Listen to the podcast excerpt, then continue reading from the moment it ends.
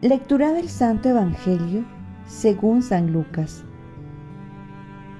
En aquel tiempo, Jesús dijo a sus discípulos, Es inevitable que sucedan escándalos, pero hay del que los provoca. Al que escandaliza a uno de estos pequeños, más le valdría que le ataran al cuello una piedra de molino y lo arrojasen al mar. Tengan cuidado si tu hermano te ofende, repréndelo. Si se arrepiente, perdónalo. Si te ofende siete veces en un día y siete veces vuelve a decirte, me arrepiento, lo perdonarás. Los apóstoles le pidieron al Señor, aumentanos la fe. El Señor contestó, si ustedes tuvieran fe como un granito de mostaza, dirían ustedes a ese árbol, arráncate de raíz y plántate en el mar, y les obedecería. Palabra del Señor. Paz y bien. Vivir la fe comprende dar testimonio y saber perdonar. En el Evangelio vemos tres puntos importantes. El primero, el escándalo causado a los hermanos más débiles. Y es que cuando estamos en el camino del Señor pasamos a ser personas públicas, se podría decir, en la que muchas personas ponen sus ojos en nosotros y de esta manera influenciamos para bien o para mal. Lamentablemente muchos se fijan en nuestros defectos, errores, debilidades, más que virtudes o aciertos, y están en la expectativa para denigrar a la iglesia.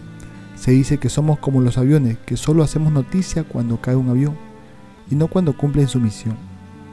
Segundo, nos habla también del perdón ilimitado, y aquí podemos aprender de la carta de San Francisco de Asís a un ministro.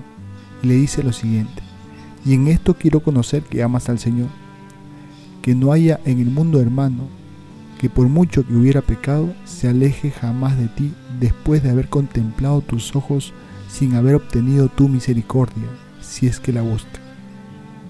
Y por último, el poder de la fe, esta fe que consiste en confiar en Dios, poniendo todo de nuestra parte la fe es un don divino que hay que pedirla, que tenemos que hacerla crecer.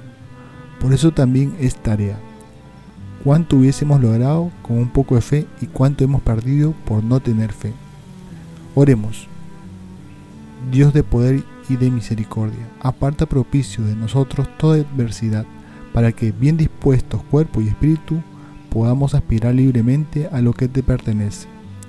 Ofrezcamos nuestro día. Dios Padre nuestro, yo te ofrezco toda mi jornada, en unión con el corazón de tu Hijo Jesucristo, que sigue ofreciéndose a ti en Eucaristía para la salvación del mundo. Que el Espíritu Santo sea mi guía y mi fuerza en este día para ser testigo de tu amor. Con María, la Madre del Señor y de la Iglesia, te pido por las intenciones del Papa. Con San José Obrero, te encomiendo mi trabajo y mis actividades de hoy, para que se haga en mí tu voluntad. Y la bendición de Dios Todopoderoso, Padre, Hijo y Espíritu Santo, descienda sobre ti. Cuenta con mis oraciones, que yo cuento con las tuyas, y que tengas un santo día.